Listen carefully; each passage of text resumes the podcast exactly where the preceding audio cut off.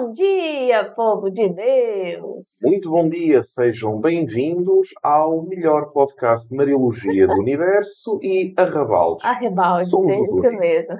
Sejam bem-vindos ao nosso podcast. Hoje é quinta-feira, já estamos no dia 17 de novembro. Daqui a pouquinho já estamos cantando músicas natalinas. Mas antes vem o Advento e um Advento incrivelmente mariano. É, Preparem-se para viver um Advento como vocês nunca antes viram. O ano passado nós fizemos um, algo bem legal, né? Do, que foram as meditações é, próprias do Advento, tanto de Von Balthasar quanto da Adrienne. da mística. Só que o ano passado ainda não tínhamos o podcast.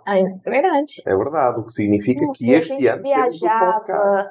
E a gente viajava e fazia no meio do caminho, e fazia nos é. ônibus. É. Foi muito foi, bom. Foi, foi, foi, foi. Mas agora nós temos o nosso podcast, o que nos dá mais tempo, mesmo para depois colocar o artigo no site, que vocês podem acompanhar em logosmariológicos.org o site da Mariologia em língua portuguesa. É isso mesmo. E é, antes de iniciarmos o nosso podcast, nós queríamos falar um pouquinho para vocês da situação.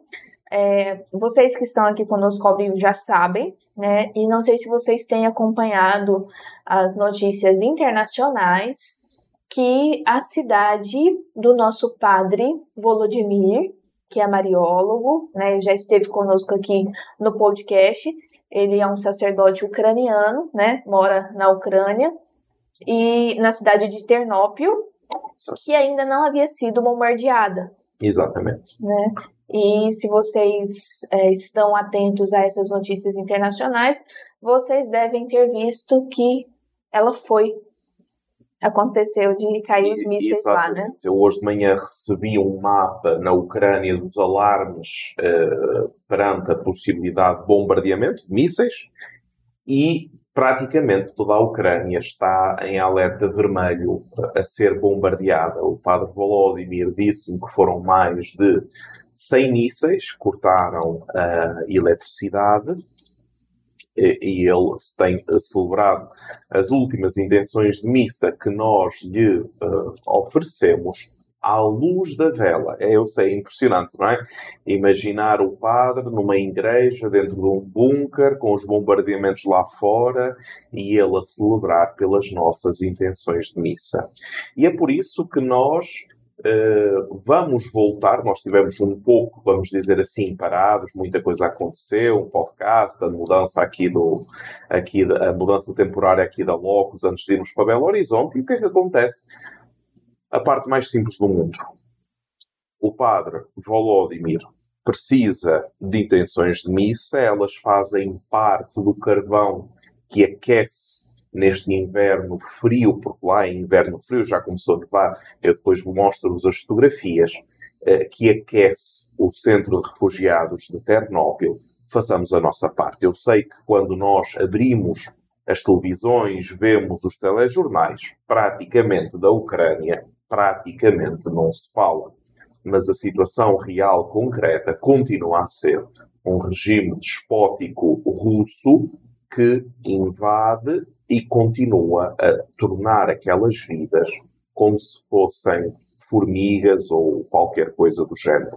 Mas são seres humanos, católicos como nós, e nós, comunidade de cultores de Mariologia, iremos continuar a anunciar a guerra da Ucrânia, continuar a auxiliar a população da Ucrânia, e essa foi a promessa que nós fizemos quando a guerra começou. Isso. E então, vocês já sabem, né? Então, hoje, mais do que nunca, é, a cidade de Ternópil, e falando mais, assim, de forma mais nichada, né? Nós estamos falando diretamente com o padre Volodymyr lá na Ucrânia, então, diretamente na sua paróquia, com as pessoas às quais a paróquia cuida, né? A paróquia que organiza é, os mantimentos, né, a entrega dos mantimentos, e hoje eles estão é, está tudo escuro, né? Porque acabou a energia ali em toda a região por conta desses quase 100 mísseis é, enviados ali para lá. Então, mais do que nunca nós precisamos, eles precisam né, da nossa ajuda. Então, como que nós podemos ajudar?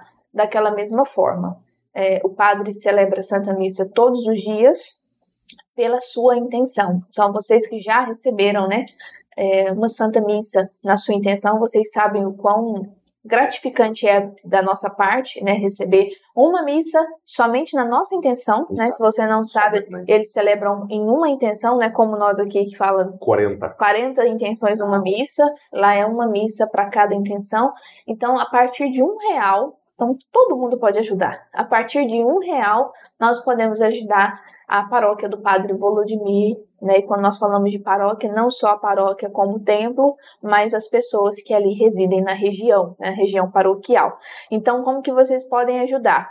Se vocês não conseguirem acessar esse QR Code que está aqui na tela, do lado do meu lado esquerdo, vocês nós já deixamos aqui na na tarja azul que fica ali no chat, onde vocês estão escrevendo no chat, na parte de cima tem uma tarjinha azul onde eu coloquei o link de acesso ao Pix, né? Então você vai clicar lá, vai colocar seu nome no onde está escrito mensagem, você vai colocar sua intenção de missa e o valor com que você quer contribuir, coloca lá em confirmar e eles vão te liberar um código Pix para que você possa é, fazer o Pix na sua, no seu aplicativo do seu banco, né? E logo, logo você receberá, como a maioria de vocês já recebeu no seu WhatsApp, a foto, né? Ele celebra e antes de celebrar ele escreve num papel o seu nome, a, a sua intenção, tira uma foto e nos envia para que você a data, né, para que você saiba que realmente foi celebrado a Santa Missa na sua intenção. Mas mais do que isso, é a oportunidade que nós temos de ajudar a cidade de Ternopil. A fé sem obras é uma é morta. fé morta. Exatamente. E vocês sabem muito bem como é que funciona a comunicação social. Começou a guerra da Ucrânia, todos falam. Continua a guerra da Ucrânia, todos esqueceram. Mas nós não esquecemos de quem precisa. Hum. E nós temos conseguido ajudar tanto aquelas pessoas que não nos estão a pedir dinheiro. Estão-nos a pedir oração, intenções de missa. É só isso que pediram até hoje. Nunca pediram mais nada estão-nos a pedir intenções de missa. Muito bem. E dito isto. Iniciamos o nosso podcast. Do jeito que Deus quer. Em nome do Pai, do Filho e do Espírito Santo. Amém. Ave Maria, cheia de graça, o Senhor é convosco. Bendita sois vós entre as mulheres. Bendito é o fruto do vosso ventre, Jesus. Santa Maria, Mãe de Deus, rogai por nós, pecadores agora e na hora da nossa morte. Amém. Virgem da Ucrânia, rogai por nós. Em nome do Pai, do Filho e do Espírito Santo. Amém. Se você tem interesse de saber também sobre as aparições né, de Nossa Senhora que já aconteceram na Ucrânia. Minha filha é Ucrânia. Minha filha é Ucrânia e chama né, a Ucrânia de minha filha. Se você ainda não participou, entra aqui no YouTube e coloca Aparições na Ucrânia do podcast da Mariologia e você poderá conhecer melhor quais as aparições que já aconteceram na, no país da Ucrânia, no país do nosso padre Volodymyr. Exatamente. Onde Nossa Senhora diz mesmo, minha filha Ucrânia. Ucrânia. E hoje o nosso tema do nosso podcast 166 é Maria leva o sacerdote ao serviço. Então, durante a semana, nós falamos sobre a questão da relação de Maria com a vida sacerdotal, né? Com padre mesmo em específico, né? E hoje nós vamos falar sobre aquele tema que nós ouvimos muito e falamos muito, né? Que é a questão do serviço, de servir, o que de fato significa essa palavra serviço e como Maria leva o sacerdote a servir. Talvez seja uma resposta também àqueles que não conseguem mais servir e nós vamos aprender durante o podcast de hoje. Exatamente. Então, nós estávamos a falar sobre a questão da Ucrânia e de como nós podemos servir o povo da Ucrânia através das nossas intenções de missa. E veio mesmo a calhar que o tema de hoje vai ser, como a professora Carol disse, como Maria leva o sacerdote ao serviço. Ora, quem eh, realiza um serviço a favor do outro é servo. A única vez em toda a Sagrada Escritura que existe a serva do Senhor aparece apenas duas vezes em Lucas, dito por Maria, a serva do Senhor.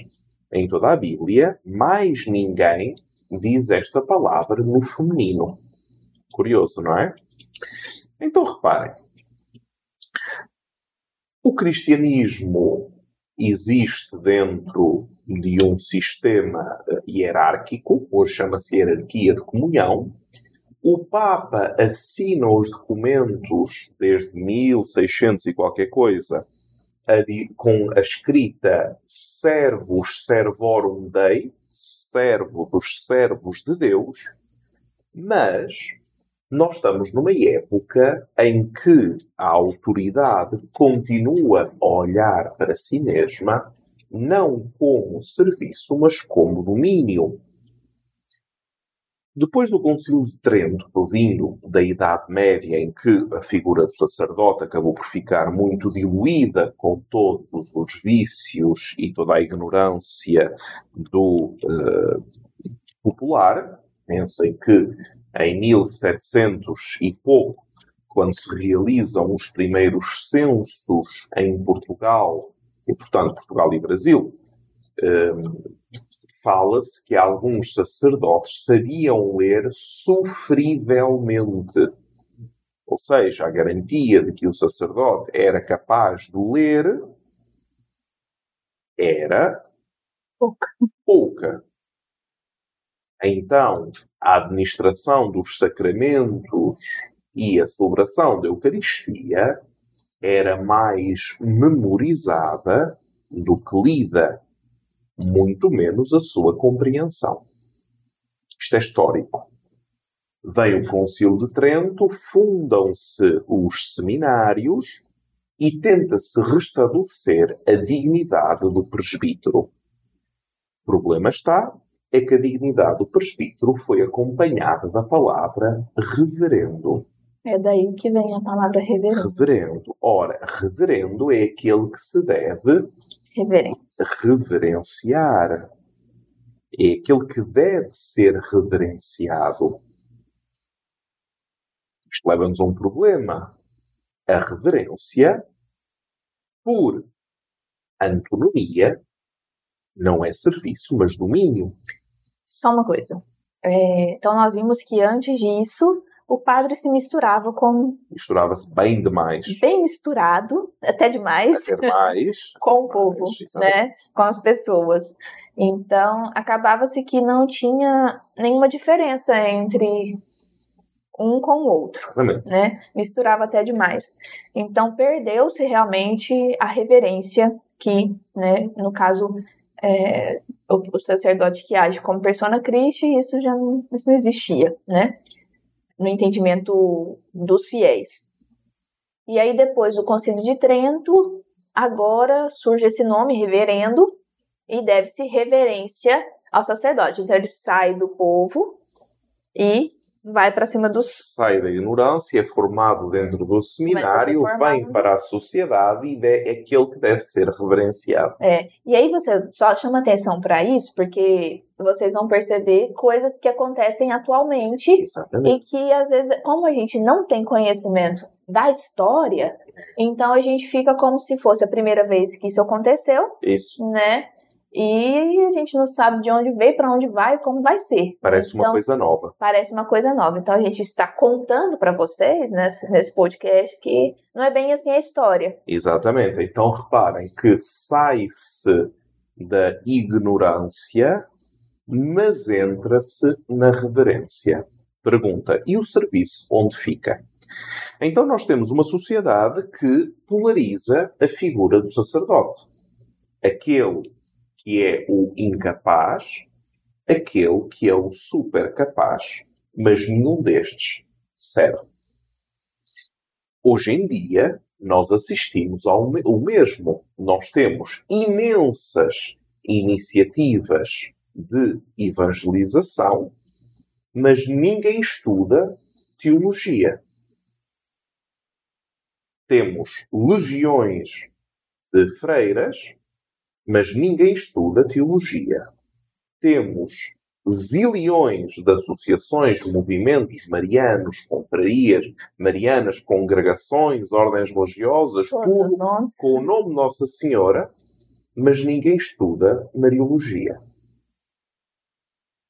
Parece que não mudou muito. Se nós pensarmos que, é, para você que está aqui conosco, né, não sei se você sabe ou se sabe a diferença entre mariólogo e cultor de mariologia e mariano, né? Então, o, mari, o mariólogo é aquele que é um, tem o direito de uso do, desse, desse título, né, porque fez mestrado, doutorado na área da mariologia, e o cultor de mariologia é aquele que se aplica com afinco a estudar a, a mariologia, como são é, o caso, como é o caso dos nossos alunos, né, estudam dentro de uma instituição, de fato, mariologia. E tem aqueles que são os devotos de Nossa Senhora, puramente devotos, que não se estuda, não estuda essa ciência mariológica, talvez nem conhece, nem conhece, né? Mas tem devoção a Nossa Senhora, então é um mariano. Então, o mariólogo, o mestre ou doutor, principalmente os doutores, né?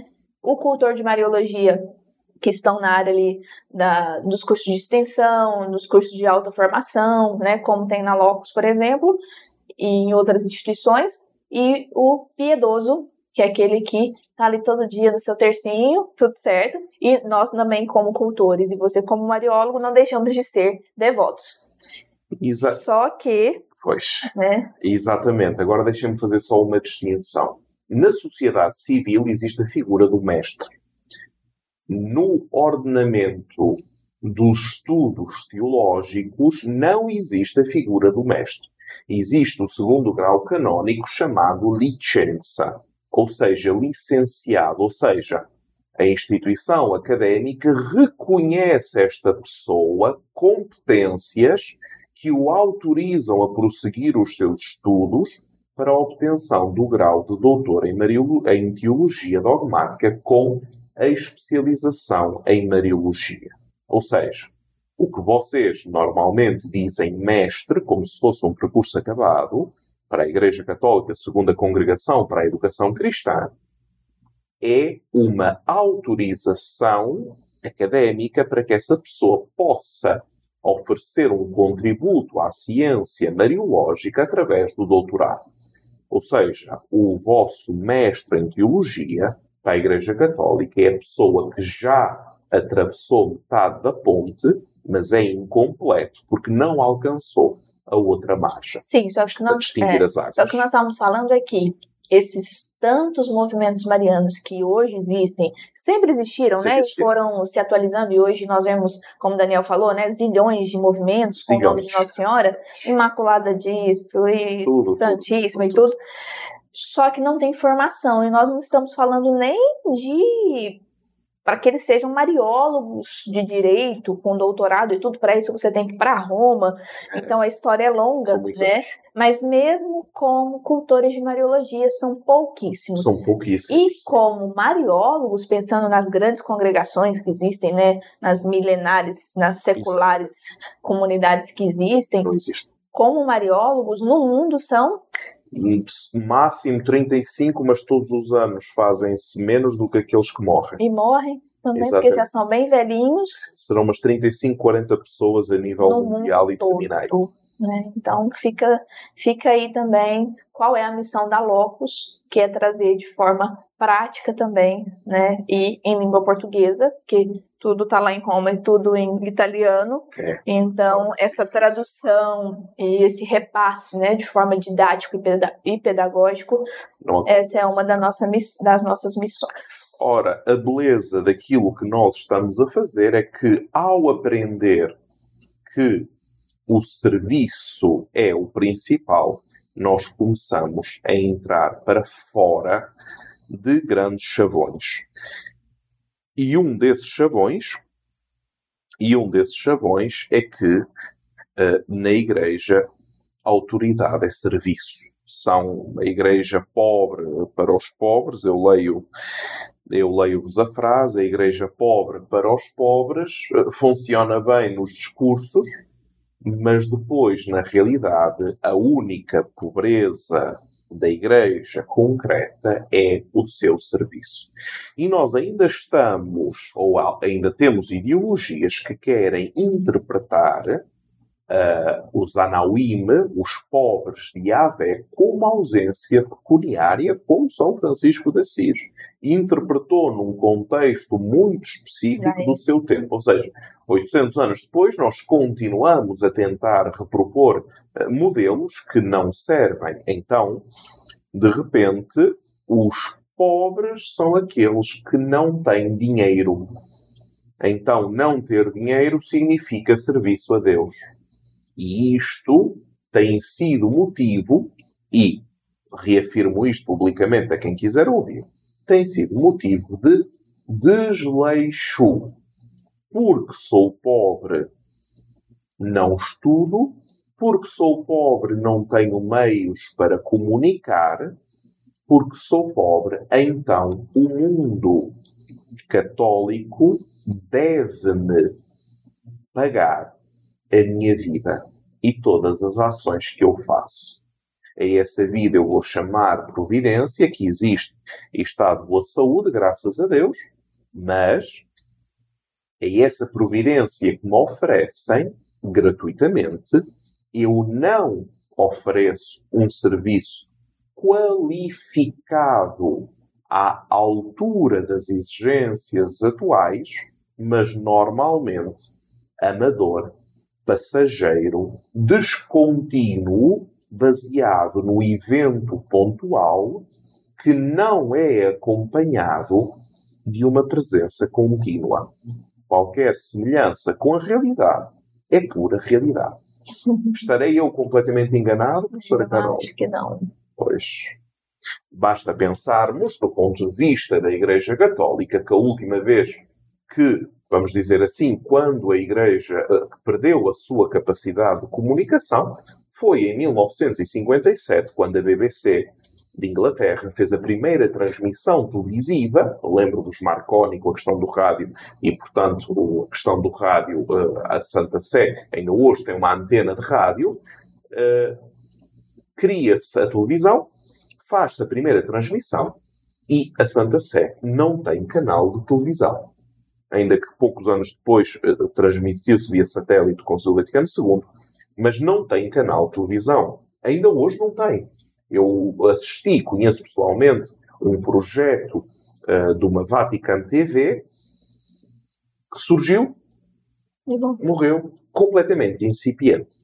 Ainda hoje, o Dicastério para a Comunicação da Santa Sé, analisando os seus números à imagem de outros números, de outras pessoas que fazem comunicação católica no mundo, são números que continuam uh, incipientes, porque os números são públicos, quantidade de visualizações de cada vídeo são tudo números públicos, uh, continuam incipientes. Isso significa que nós perdemos a capacidade de comunicar porque perdemos a capacidade de servir da forma como atualmente o mundo deve ser servido. E um dos grandes dramas nosso é a incapacidade da criação cultural. Agora, só a gente voltando, é, só voltando um pouco naquela questão do caminho histórico que a gente fez, né? Do padre, então, que ele era o ignorante, entre aspas, né? Porque não, não sabia, mal sabia ler, né? Sabia então ler. Fica tudo, ficava tudo na memória e se misturava até demais com todos, né? Então não existia nenhuma com os vícios da sociedade. Com os vícios, sendo bem claro. Então nós temos a figura do não é o se misturar o frade como, que bebe demais, que come isso. demais, e isso ficou no imaginário coletivo é, até hoje. Não é se misturar como irmão, mas não. é se misturar nos vícios, nos né? Vícios. Ok, depois disso passamos para o reverendo que já era um pouco de príncipe, né? E, e, não se misturava de forma nenhuma. Exatamente. Né, até, com ninguém. Até porque indo para o seminário desde tenra idade, ele voltava novamente, e o Josef Ratzinger, ele foi para o seminário e voltou padre. Sim. É verdade, os pais dele nem sequer tiveram Nunca presentes na ordenação, ele vai para o seminário, volta a casa e ah. já é padre uma série de anos depois. Foi. E então, depois disso, depois disso, nós temos o Concílio Vaticano II, que tem a Presbyterorum Ordinis, a documento sobre a formação sacerdotal, que tem a Optatum Notocius, eh, e que é obrigado a dizer qual é a identidade do sacerdote numa sociedade onde a hegemonia católica desapareceu, onde o, o vulgar uh, marco da sociedade o cristianismo desapareceu, aliás, o anticlericalismo uh, só aumentou e continua a aumentar. É. O que é que fica? Sacerdote, quem és? Qual é a tua identidade? E aí, graças ao bom Deus, e João Paulo II vai dar uma, um contributo notável, ele vai dizer: o sacerdote é aquele que serve os cristãos através dos sacramentos e de uma direção pastoral das comunidades cristãs. Então, a dimensão de serviço, de uma vez por todas, é a chave identitária, o carimbo, se quisermos, identitário do sacerdote. O sacerdote é aquele que serve. Só que hoje parece que é, o que nós vemos é a continuação desse desequilíbrio Sim. do antigamente. Sim. Ou o padre é aquele que se mistura demais uhum. nos vícios uhum. do povo, uhum. ou o padre é aquele que está alto demais e não se mistura e não, assim sendo, não serve. Porque é aquilo que, que tem que ser existe. servido. Então, parece que esse meio termo que o Papa João Paulo II Isso. coloca, né, que é o serviço Isso. ao outro, parece que isso não existe, existe muito raramente. E esse serviço, por exemplo, e nós falamos sobre isso no primeiro podcast dessa semana, quando nós falamos que parece que o padre hoje é uma profissão CLT, que tem hora, né?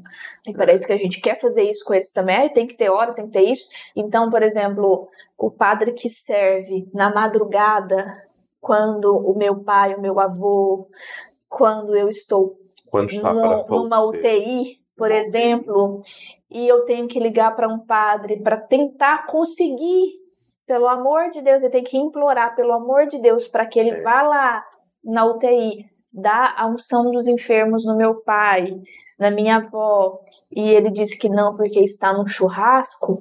E estamos a falar de casos reais. Casos tá? realíssimos, né? Ou então que eu tenho que implorar e falar, eu vou te pagar tanto. Ainda bem que a gente não é censurado aqui, né? Ainda porque senão já estava tudo censurado. E eu tenho que pagar tanto para ele, é. porque senão ele não vai. Gente, isso não é muito longe de nós, não. Não. Então fica isso o misturar com o alto. Exatamente. E o serviço se Fica perde. para trás. Mas com Maria tudo bate certo.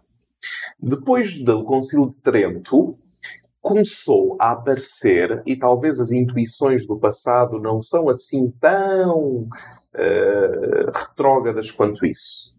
Começou a aparecer o pensamento da união da dignidade do sacerdote com o voto de consagração a Maria como serviço a Maria, portanto, serviço aos filhos de Maria, que é a Igreja. Quando isso acontece, claro, passaram-se os séculos, diversos foram os movimentos nesse sentido, ainda ontem falávamos no podcast, no, aliás, na aula, na aula do Stelário Maria, já a entrarmos uh, no final do século XIX, nós começamos a ver como ao recuperarmos a Mariologia na sua dimensão bíblica, nós recuperamos o conceito de Anauim.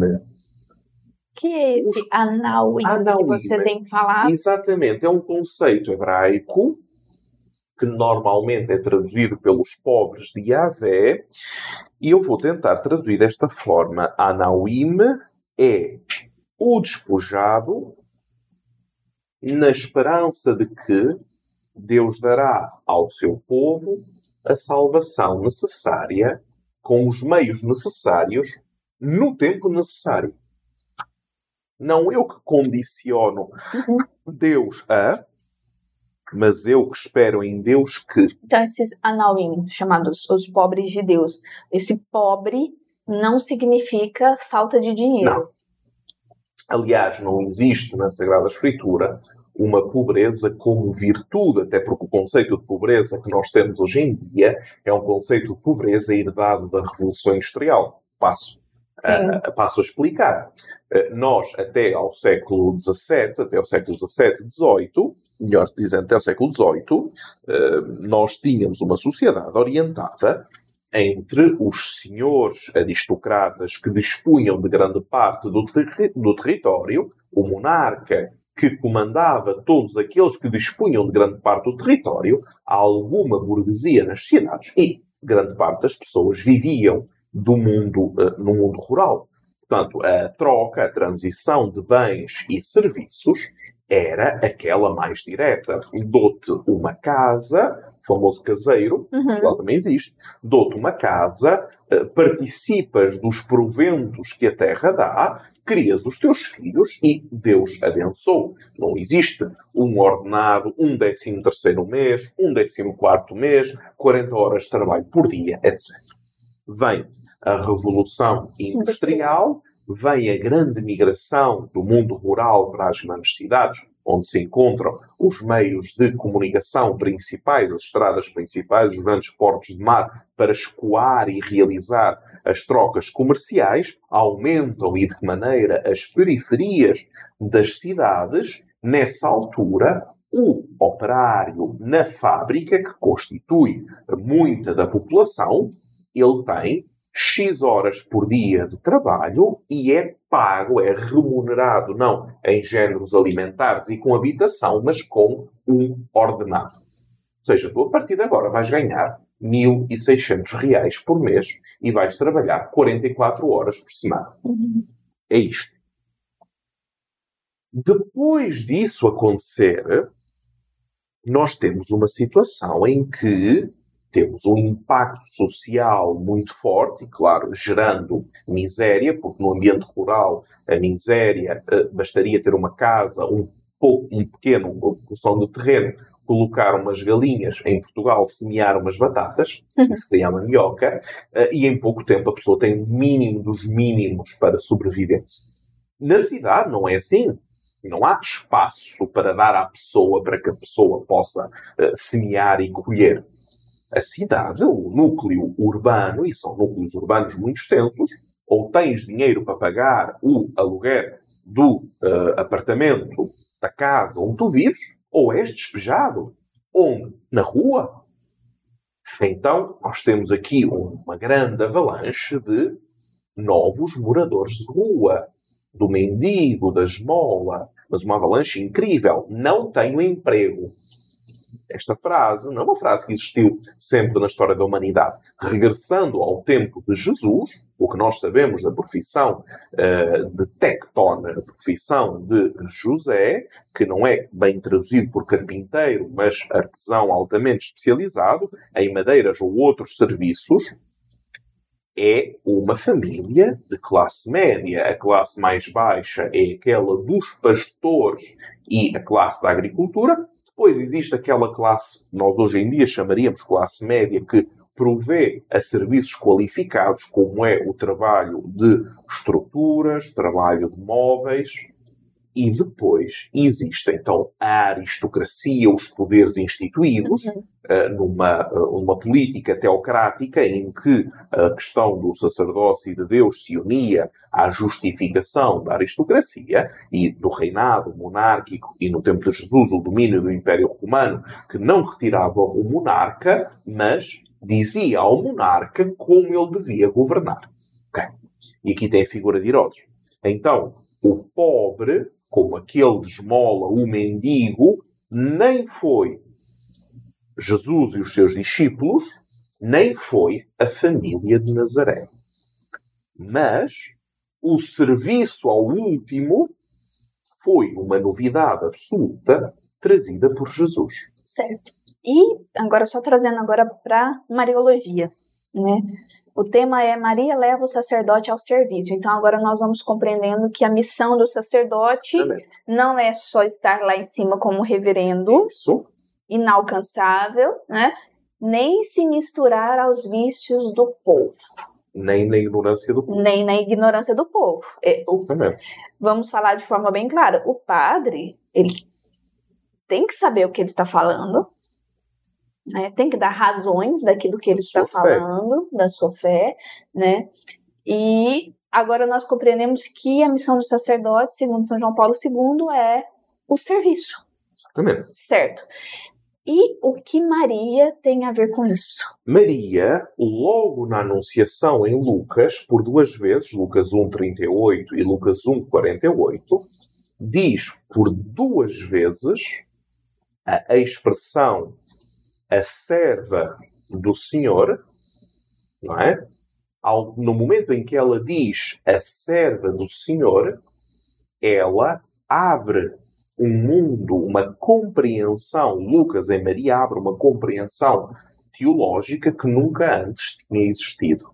Maria é a única mulher do Novo Testamento que chama-se a si mesma aquela que se alinha com as esperanças do antigo Israel, que se despoja das suas seguranças mas que não se priva da sua identidade ou personalidade, mas existe em direção ao desígnio de salvação por nós homens e pela nossa salvação. Eu, Maria, sirvo aquilo a que Deus me chamou de uma forma servil, porque em primeiro lugar está aquilo que Deus me pede. E de facto assim foi. Ora, quando nós falamos hoje Maria e transferimos para o sacerdócio, o percurso é o mesmo. Maria foi chamada, eleita, enviada em missão e respondeu. O sacerdote é chamado por Deus ao seu sacerdócio, uhum. a igreja recebe e confirma essa eleição, é ordenado sacerdote e enviado em missão, e espera-se que ele responda como servo do Senhor para sair de dois âmbitos, tal como Maria, da maldição que separa as pessoas de Deus, por um lado, por outro lado, para ser herdeiro da promessa de que Deus salva. Então, se o sacerdote, à imagem de Maria, responde à sua vocação dentro da sua missão como serviço, ele torna-se para o mundo sinal de que Deus não falha às suas promessas, de que Deus verdadeiramente ressuscitou. Então ele torna-se um farol uhum. tal como Maria se tornou. É verdade que a tarefa de Maria, o serviço de Maria, é único na história. Mas se vocês lerem aquilo que depois se diz, passo a ler 1 Pedro 5.3, primeira carta de Pedro 5.3, não hajam como dominadores dos que, foram, dos que vos foram confiados, mas como exemplo para o rebanho vida pastoral. Mais ainda, Tito, capítulo 1, versículo 1. Paulo, servo de Deus, lembram-se, servo do Senhor, servo de Deus. Paulo, servo de Deus e apóstolo de Jesus Cristo, segundo a fé dos eleitos de Deus e o conhecimento da verdade, que é segundo a piedade. Então, por um lado, não o domínio, mas o exemplo para o rebanho. Pedro.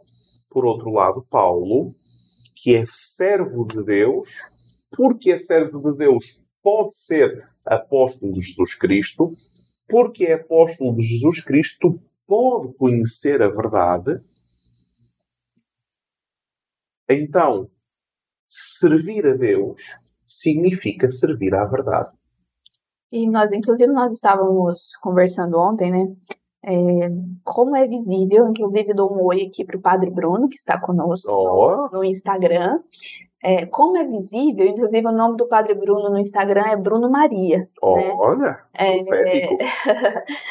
o quanto é visível quando nós olhamos, que nós, quando nós julgamos, né, um padre, nós, o leigo, ele é expert, né? Leigo é fogo. Em julgar padre. Mas quando nós julgamos o padre, um bom padre, e quando nós olhamos também na história da igreja, os grandes santos, sacerdotes, e vamos estudar a sua história, Maria, ela é ímpar na história de um sacerdote que se tornou santo nos altares, né? E os bons padres também. Quando nós vamos olhar é, um bom sacerdote, que nós julgamos assim, né? Um bom sacerdote, nós podemos saber que ele é mariano. Isso. Qual, o, o que é que o padre aprende de Maria? Na espiritualidade de serviço, o que é que ele aprende de Maria? Aprende duas coisas. Melhor, quatro. Primeiro, disponibilidade absoluta é padre 24 horas para o que der e vier em todas as condições. Ou ao padre Volodymyr, lá na Ucrânia, eu ofereci-lhe uh, condições monetárias para retirá-lo da Ucrânia e colocá-lo aqui no Brasil conosco, e ele respondeu perentoriamente: Daniel, eu quero permanecer aqui com, com o meu povo. Foi a resposta que ele me deu. Uhum. Disponibilidade absoluta que corresponde a um sim total a Deus. Inclusive, o, o, não o hábito, né, mas um, o clésima, a, o seu, a sua batina preta, né? A indumentária sacerdotal é 24 horas. É para sempre. Inclusive, não, assim, até aquela cor preta, né? Então eu é morro sinal. para o, o, eu morro para mim mesmo e vivo para, para os homens e para o mundo e para o serviço. Isso. Né? Primeiro ponto, disponibilidade absoluta, tal como Maria. Segundo ponto, pobreza radical de quem se sabe serve inútil. Ó oh, Daniel, o que é que é esta pobreza radical? Os meios de que o padre dispõe, os meios existem para o serviço. Ora, vamos lá fazer uma fotografia mordaz da realidade. Vou-vos contar uma história. Era uma vez um padre, pároco, que tinha uma igreja que precisava de amplas reformas para dignificar o espaço, dignificar as salas da catequese, dignificar a capela de adoração ao Santíssimo, dignificar o sistema de som, dignificar a formação dos seus fiéis. Os proventos foram para comprar um carro bastante vistoso, de luxo, vamos dizer com todas as palavras, de luxo para a paróquia. E é usado pelo padre. Isto é uma inversão nós estamos falando que o padre ele tem que andar de motocicleta da mais da mais da mais da mais barata do mundo ou o carro mais horrível e sem função, né? É. Mas estamos falando da inversão, né? O povo de Deus que trabalha para determinada coisa, então para construção de salas de catequese, para a reforma da igreja que muitas vezes está caindo, né? Para reformar, por exemplo, os bancos da igreja, e aí pega aquele dinheiro e leva para um carro de luxo. Exatamente. Exatamente. Então depois nós começamos a ver isto e eu vou-vos contar uma coisa que eu ouvi de um padre há uns bons anos atrás, muitos anos atrás, para 10 anos, em Portugal, em que ele estava a pensar em trocar de carro e eu disse-lhe: repare que uh, talvez seja má ideia, porque os carros têm manutenção muito cara, são cada vez mais digitais, logo aumenta o custo de manutenção. E ele disse: Ah, mas eu preciso andar todos os dias. E eu respondi-lhe: E o pai de família que tem filhos para criar em casa também anda todos os dias em quatro rodas, provavelmente não num conforto tão extremo como você. Então, que sinal é que você dá? Tem que dar o dízimo. Exatamente. Que sinal é que você dá, sabendo que o dinheiro que você tem provém da doação voluntária livre dos cristãos? É um contratestemunho e eu nunca conheci paróquia que não desse tudo ao seu padre quando o padre dá, dá tudo. tudo à paróquia, à sua comunidade. Acho que em todo o mundo as, as pessoas são incrivelmente bondosas. Nós vimos agora no Santuário Arquidiocesano de Aparecida, onde nós tivemos a colaborar. Contagem, né? Exatamente, onde nós fomos chamados a fazer uma novena, uh, uma novena mariológica da Nossa Senhora da Aparecida. Uh, fizemos e transmitimos online, está no YouTube. E foi, foi trabalhar para comer. É. Não é? Foi trabalhar para comer. fomos, claro, com toda, com, toda, com todo o sorriso que nos é característico no último dia, o padre diz: Meus amigos, tem aqui o andor da Nossa Senhora da Aparecida, tem as flores, eu vou deixar as flores secarem até nós termos Ninguém dinheiro. vai pegar nessas flores. Ninguém vai pegar nessas flores, as flores vão ficar aqui a secar até termos dinheiro para o altar e o ambão, porque é uma estrutura nova, o altar e o ambão serem aqui colocados. No dia seguinte, manda-nos mensagem ele a dizer. Já comprei. Por volta da hora do almoço, que já tinha dinheiro. Ponto. É esta realidade que eu estou a falar. E se calhar é este Mas tipo. quando o padre serve, né, quando ele dá tudo, como o padre Jorge, por exemplo, e vocês conheceram o padre Jorge, né, durante a novena, que será nosso diretor espiritual lá. Em BH? Na, na Diocese de BH. Foi ele que nos convidou. É, vocês, se vocês perceberem, ele dá tudo de si, você pode ter aí também o seu sacerdote que é assim, também recebe tudo. Né? Dá tudo e recebe tudo. Então, a pobreza radical, o sofrimento e a abnegação para entrar nos interesses do Senhor. Não é um caminho simples, como também não foi um caminho simples aquele de Maria. Mas esse caminho é o único que consegue levar o mundo a qualquer sítio. Como não olhar para séculos de santos que ainda hoje impactam diariamente a nossa vida? Depois, colocar os seus recursos ao serviço da missão. E aqui vem uma parte muito importante, porque nós muitas vezes vemos sacerdotes interessados com todas as áreas do saber, menos com a teologia, menos com o anúncio. Então aqui também temos um problema que Deus dá-lhe a possibilidade de, e tem seminário, e tem faculdade de teologia, e tem formações, mas depois isso não chega concretamente na formação sistemática das pessoas nas comunidades paroquiais. Alguma coisa está errada. Então, talvez aqui, e terminamos, seja interessante a frase que a imagem de Maria configura o carisma do ministério sacerdotal. A maternidade divina de Maria, e Maria diz uh, maternidade divina porque é quando ela diz eis a serva do Senhor, portanto, serva do Senhor é em direção à maternidade divina. A maternidade divina aparece como um carisma, portanto, é fruto do acolhimento do Espírito Santo. É um dom, algo que ela recebe a partir de fora, para o serviço, mas o serviço a quem? À Igreja. Servir a Deus significa servir a Igreja.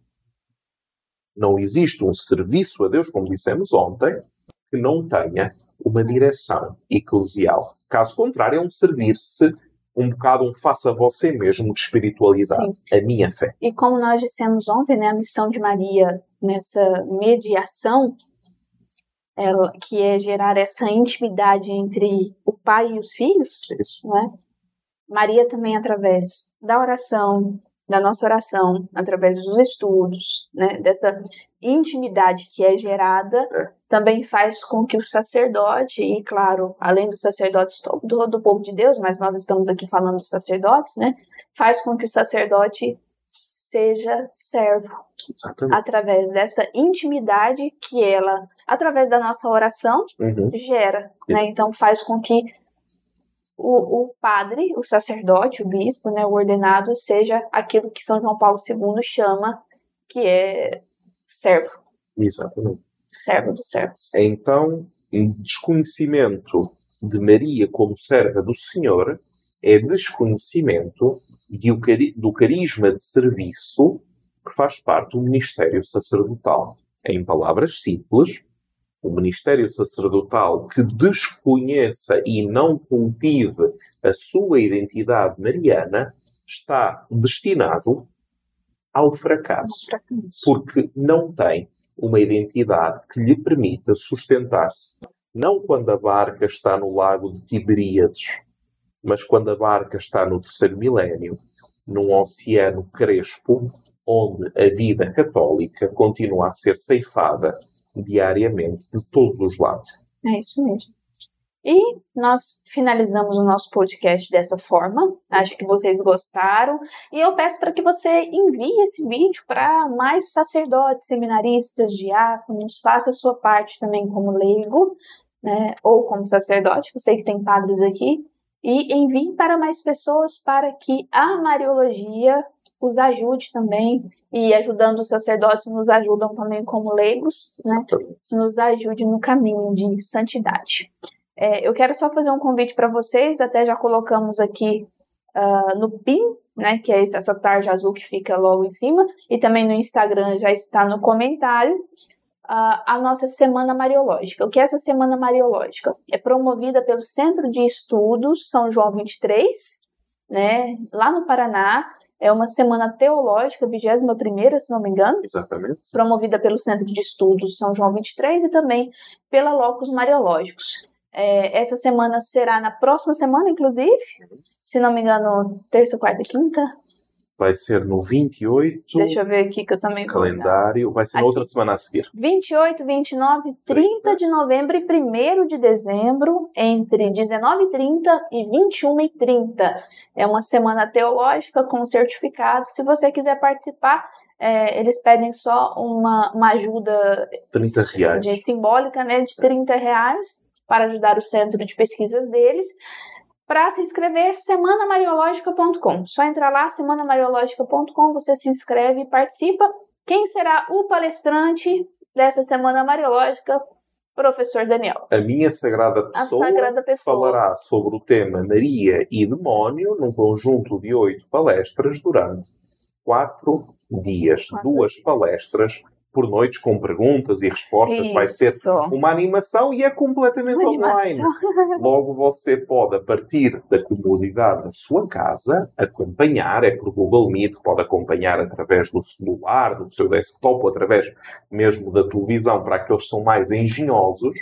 Portanto, pode acompanhar tudo aquilo que será, que será feito e eu acredito que será uma formação bastante importante. Isso mesmo. Então, participe da Semana Mariológica e semana que vem nós temos uma grande novidade para vocês. Fiquem aqui conosco e amanhã, 9 horas da manhã, nós vamos continuar com o tema de Maria e a vida sacerdotal. Exatamente. Se faz muito necessário. Vocês perceberam que, querendo ou não, mesmo nós não sendo, sacer, não sendo sacerdotes, nós fazemos parte ministeriais, nós fazemos parte desse mundo sacerdotal. O sacerdócio batismal é parte integrante da nossa identidade cristã.